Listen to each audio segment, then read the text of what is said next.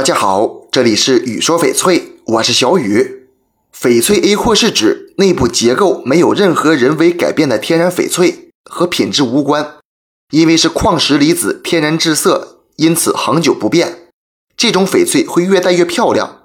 高档的翡翠 A 货还可以收藏投资，常见的翡翠通常在几千几万块，品质好点的甚至十几万，高收藏价值的更是几十万。